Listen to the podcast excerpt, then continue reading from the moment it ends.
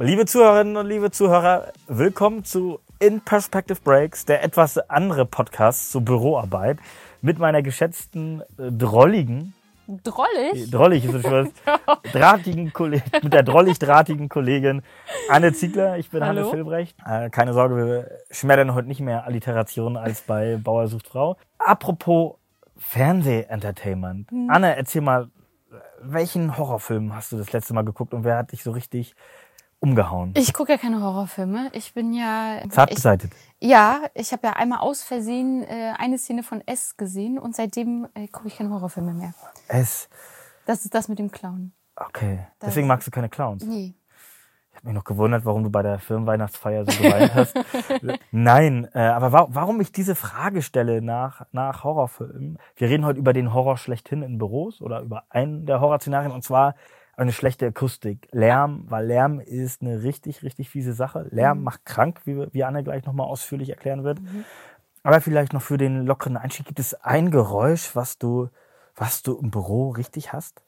Im Büro. Im Büro, ja. Oder, oder generell, gibt es ein Geräusch, was dich so wahnsinnig macht? Ja, das höre ich zum Glück nicht so oft. Das ist, wenn man, wenn man Alufolie so zusammenknüllt Oh. und dann gibt es ja manchmal so ein, ja, so ein Quietschen ist es nicht, aber dann reibt das so aufeinander. Oh, das kann ich überhaupt nicht haben. Ich muss ja sagen, ich stehe im Büro total, aber das bei diesen ganzen bescheuerten Kaffee-Vollautomaten hört man das immer. Ich früher diese diese diese Kaffeemaschinen, wo man mit Filterkaffee und dann gluckste und röchelte, dieses Ding, das fand ich immer irgendwie sehr beruhigend. Das war irgendwie so ein ich mochte dieses Geräusch. Bei mir, mir sagt man nach, dass ich eine Herausforderung bin für die Akustik, nicht nur weil ich viel spreche, weil ich laut spreche, sondern ich atme auch laut. Das stimmt. Du atmest wirklich laut. Das, das hasst meine. und ich war so froh, dass ich mal mit jemandem im Auto saß, der dann zu, sich zu mir umdrehte und meinte, endlich höre ich mal noch einen, der so laut atmet, weil ich habe das auch und meine Frau tickt aus. Und ich so, willkommen in meinem Leben. Anne, Ja. viel Dummsinn wieder, aber auch vielleicht ein bisschen unterhaltend, interessant. Du lächelst zumindest. Kannst du uns noch ein paar Fakten liefern, warum Lärm ein Horrorszenario im Office ist? Ich glaube, dass die, der größte Fakt oder der wichtigste Fakt ist, dass Lärm krank machen kann, tatsächlich. Also das stört uns nicht nur, lenkt uns nicht nur ab bei der Arbeit, sondern es kann wirklich dauerhafter Lärm oder ein dauerhafter hoher Geräuschpegel kann uns krank machen, kann richtig zu, zu Erkrankungen führen wie Rückenschmerzen zum Beispiel, aber auch sogar bis hin zu Depressionen. Also da muss man schon sehr starkem Lärm ausgesetzt sein. Aber es ist wirklich, es sind äh, ganz schwerwiegende Krankheiten, die dadurch verursacht werden können. Was hat Lärm mit Rückenschmerzen zu tun? Da muss ich als Bandscheibenbevorfalter mal, mal nachfragen. Hör ich zu viel Celine Dion? Du hörst, äh, ja, weiß ich nicht, äh, wenn dich das anspannt. Das hängt ja damit zusammen, dass wir bei Lärm uns anspannen. Also der Körper spannt sich an, wenn wir Lärm hören, weil wir einfach in Alarmbereitschaft sind. Das ist ja noch, wir sehen viel, aber wenn wir schlafen, dann hören wir immer ne, noch und unser Körper ist immer im, äh, in so einer Art Alarmzustand, wenn wir Geräusche hören oder wenn wir laute Geräusche hören.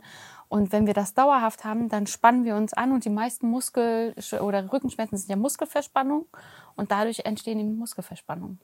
Also ich glaube, mit deinem Bandscheibenvorfall hat das nicht so viel zu tun und mit Celine Dion musst du halt mal gucken. Ja. Oder hören. ob, muss ich ob du, nicht gucken, ja, nicht gucken, hören. musst, musst du halt mal hören, ob dich das, ob dich das anspannt oder nicht. Genau. Und äh, weil uns, warum beschäftigt uns das Thema so sehr, wenn wir ums Büro sprechen? Das Büro wird als ein besonders stressender Ort empfunden von, äh, von Menschen. Und zwar 87 Prozent der Deutschen sehen tatsächlich das Büro als einen stressigen Ort an. Ich finde das ein bisschen traurig, muss ich sagen. Aber es scheint Liegt vielleicht auch an der Arbeit ganz oft. Ne? das kann auch sein, das äh, scheint so zu Das sein. Kinderzimmer, wahrscheinlich 93 Prozent der Deutschen sehen das Kinderzimmer als stressigen Ort. Das wurde sogar schon mal einmal nachgewiesen. Und zwar ähm, gab es eine, eine Studie an der Cornell University, äh, University im Jahr 2000, also ist schon ein bisschen länger her. Aber die haben sozusagen das Stresslevel gemessen mit äh, Hilfe von Urinproben. Und zwar haben die den Cortisolspiegel da drin gemessen. Und Cortisol ist ja das Stresshormon. Und je mehr Cortisol wir produzieren, desto gestresster sind wir. Und man konnte eben nachhalten, dass in besonders lauten Büros der Cortisolpegel oder Spiegel, äh, das Cortisol-Level besonders hoch war. Ja. Das heißt, ne? Also. Ich habe die Studie auch gelesen und mhm. fand da zum Beispiel sehr interessant, dass äh, ne, Cortisol ist halt wirklich das, das Stresshormon, was viele Krankheiten verursachen kann, auch wenn unser Cortisolspiegel dauerhaft erhöht ist, steigt wirklich das Risiko für Burnouts und Depressionen. Noradrenalin ist eigentlich positiv, dachte ich ganz lange, weil das ist das, was uns kognitiv extrem leistungsfähig macht. Wir kennen das, wenn die, wenn eine Deadline mhm. drückt, mhm. Dass sie dann sehr am Fokus sind oder einige Menschen, die schütten dann viel Noradrenalin aus.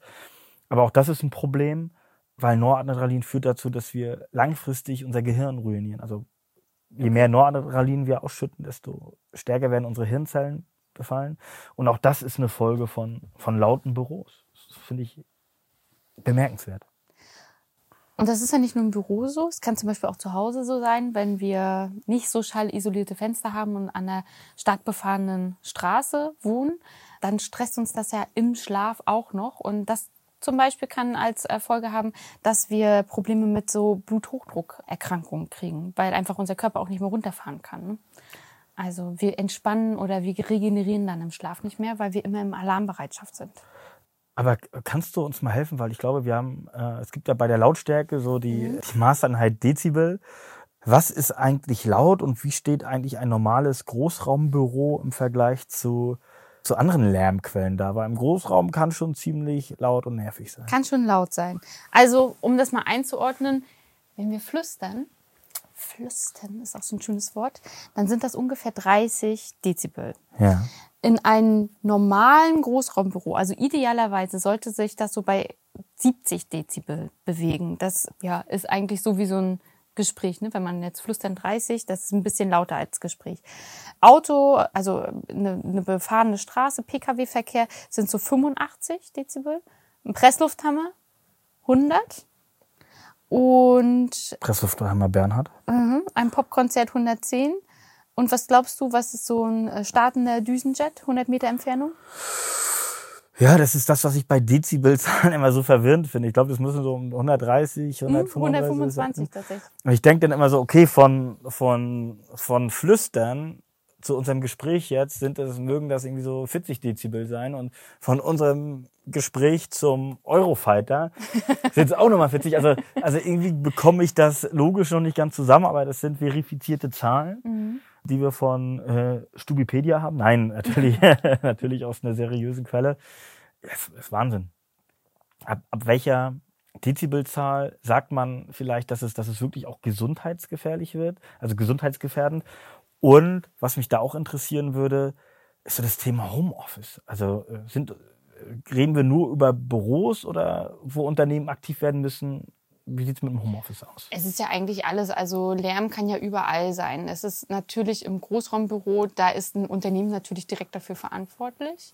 Im Homeoffice, da hat man ja jetzt nicht so viel Einfluss drauf, aber man sollte die Mitarbeiter oder die Mitarbeitenden schon darauf sensibilisieren, wenn sie jetzt nicht so oder vielleicht bei geschlossenem Fenster zu arbeiten und dann immer nur Stoßlüften, Stoßlüftung zu machen oder den Fernseher nebenbei auszumachen oder nicht bei, ne? Also es gibt ja Menschen, die können sich bei Musik zum Beispiel sehr, sehr gut konzentrieren. Ich kann das zum Beispiel überhaupt gar nicht. Bei, nee? bei mir, nee, bei mir muss es ganz still sein. Tatsächlich? Ja, meine Schwester kann das auch. Die äh, arbeitet gut bei Musik. Ich, nee. Weißt du, was bei mir mal gut hilft? Das ist äh, tatsächlich, wenn ich wirklich abschalten muss beim Schreiben, Ballermann-Musik. Die ist so stumpf. Äh, das geht dann, also ich glaube, ich glaube, viele Kunden und Leser wollen gar nicht wissen, wie, wie viele, wie viele, glaube ich, auch gute Texte zu Ingo ohne Flamingo entstanden oh sind Gott. für ein Perspektiv. Aber äh, genug Exkurs. Äh, was ich total spannend finde, ist, weil es gibt hunderttausende Büros in diesem Land, äh, wie kriegt man dort eigentlich raus, ob ein Büro zu laut ist? Also wie, sollte, wie sollten Unternehmen da an die Ursachenforschung gehen? Im ersten Schritt ist ganz einfach, das kann man auch zu Hause machen. Es gibt ganz viele Apps, die man sich runterladen kann aufs Handy, äh, die so ein, so ein Schallmesser sind. Habe ich jetzt auch mal gemacht, äh, jetzt in Vorbereitung auf, den, auf, auf die Folge und habe mal mein Homeoffice-Geräuschpegel gemessen es war sehr ruhig. Es war sehr, sehr still. Ich, äh, ich werde es mal äh, morgen im Büro nochmal machen. Mal gucken. Morgen sind ja sehr viele bei uns im Büro, wie da so der, der, der Lärmpegel ist. Also das wäre das Mindeste, was man machen kann. Einfach mal so eine App runterladen und zu gucken, okay, wie hoch ist, ist eigentlich der Geräuschpegel. Dann gibt es natürlich auch Experten, die die Räume wirklich nach ihrer, nach ihrer Bestimmung, also wie werden die, die, die Räume eigentlich genutzt? Ne? Ist mhm. da jetzt ein Team drinne, was sehr ruhig und still arbeitet? Also Controlling zum Beispiel könnte ich mir jetzt, ich war ja noch nie im Controlling, aber könnte ich mir jetzt vorstellen, dass die sehr konzentriert und fokussiert arbeiten müssen und deshalb sehr, sehr ruhig sind die arbeiten auf jeden Fall anders als zum Beispiel der Vertrieb oder das Marketing. Die erzählen viel, telefonieren viel und so weiter. Und die können dann eben bestimmen, okay, wie ist eigentlich die Akustikqualität in diesem Büro für dieses Team, was dieses Büro benutzt. So. Ja. Also so kann man das zum Beispiel rausfinden. Und, und wie kann man sich allgemein, weil wir sitzen ja hier auch in einem Studio, das ist mit, äh, mit Akustikmaterialien von, von Palmberg ausgestattet. Es wirkt wie normale Wände, die aber äh, besonders bespannt sind mit, mit schallabsorbierenden Materialien. Mhm. Wie, wie wirkt so ein Schallabsorber eigentlich? Kannst du das einfach erklären? Einfach erklären. Ähm, also diese Schallabsorber äh, nehmen Schallenergie auf ja. und wandeln sie in Wärmeenergie um. So, und die funktionieren aber auch unterschiedlich. Also es gibt äh, unterschiedliche Frequenzbereiche, es gibt äh, niedrig, niedrigere Frequenzen und hohe Frequenzen und dementsprechend sind die Produkte eben auch unterschiedlich angepasst. Also man muss erstmal rausfinden, okay, wie wirkt eigentlich mein, mein Raum? Meistens sind es da die Hochfrequenzen, die uns sehr stören und die absorbiert werden müssen und dementsprechend kann man eh auch Akustikelemente, die man von der Decke hängt oder Säulen, die man aufstellt, äh, benutzen, um das eben einzufangen. Das finde ich ganz interessant, weil wenn man so merkt, die hohen Frequenzen rausnehmen, man hat ja so, finde ich, oder das ist zumindest meine Wahrnehmung, dass man so diese, diese bassigen Stimmen, so nenne ich das mal, mhm. so diese, diese ruhigen Brummbär, Brumm, äh, Brummbärstimmen, nicht Pombeerstimmen, sondern Brummbärstimmen, dass man die irgendwie als sehr beruhigend empfindet. Mhm. Was haben Unternehmen davon, wenn sie ihre Büros schalloptimiert einrichten?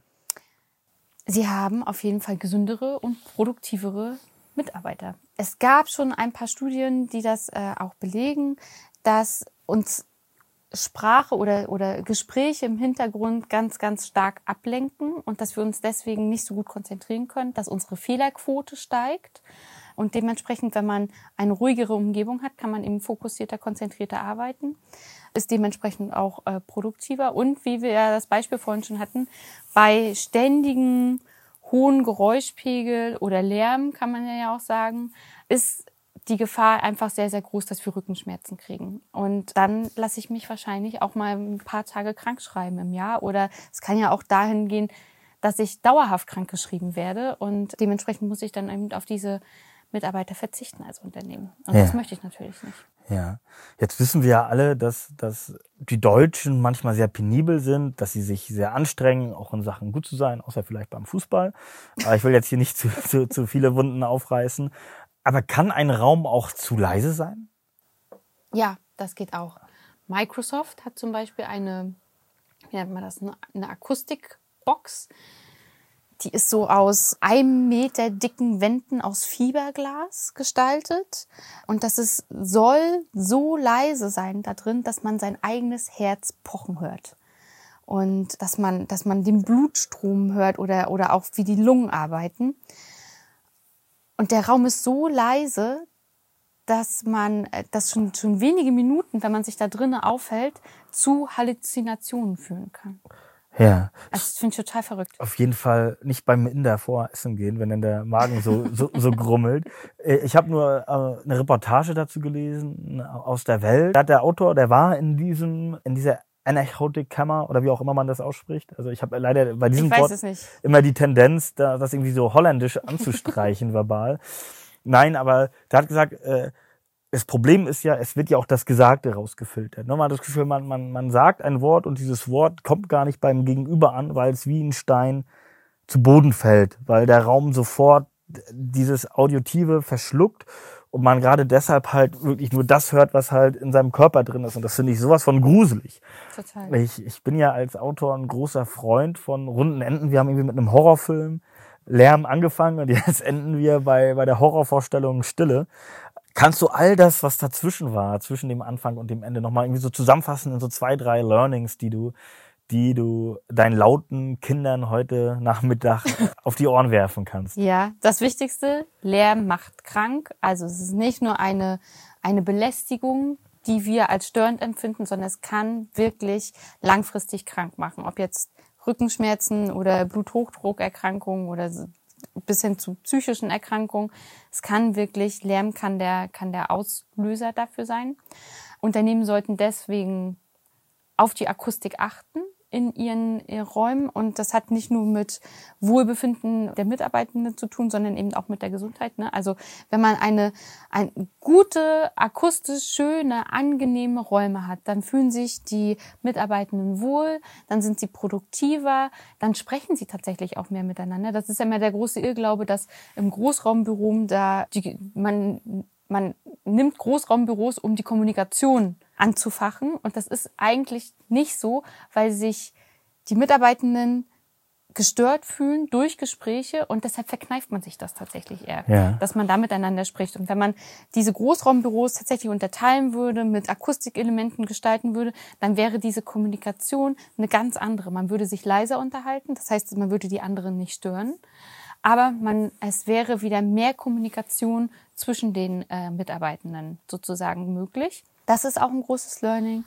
Genau. Und das, ja, einfach, dass das Lärm uns tatsächlich richtig krank machen kann. Hast ja. du noch was? Würdest du noch was ergänzen? Ich glaube, das hast du schon, oder was heißt ich glaube, ich finde, das hast du ziemlich gut zusammengefasst. Wir haben diesmal wieder eine Community-Frage. Mhm. Und zwar markiert bitte die Kollegin oder den Kollegen, der euch am meisten mit seinem Atemgeräuschen auf die Nerven geht. Nein, es ist natürlich äh, nur, nur ein kleiner Flachs. Aber kommentiert ruhig gerne, wie, äh, ob ihr glaubt, dass bei euch im Unternehmen und, oder generell in Büros genug auf das Thema Lärm geachtet wird, weil unsere Wahrnehmung auch im Zuge von Palmberg und was Palmberg alles äh, entwickelt und hinstellt, könnte man meinen, ey, es gibt so viele Akustikelemente von Palmberg, das reicht für die ganze Nation zweimal. Ja. Aber ist das wirklich so? Und, und was ihr euch beim Thema Lärm im Office wirklich wünschen würdet? Wenn ihr das kommentiert, den Link findet ihr in den Show Notes, wäre das super nett. Anne, das war das, dieses Gespräch war das Gegenteil einer Lärmbelästigung. Äh, viel, vielen Dank für, dein, für deine Zeit, für deine Ausführungen und tschüssi. Tschüssi.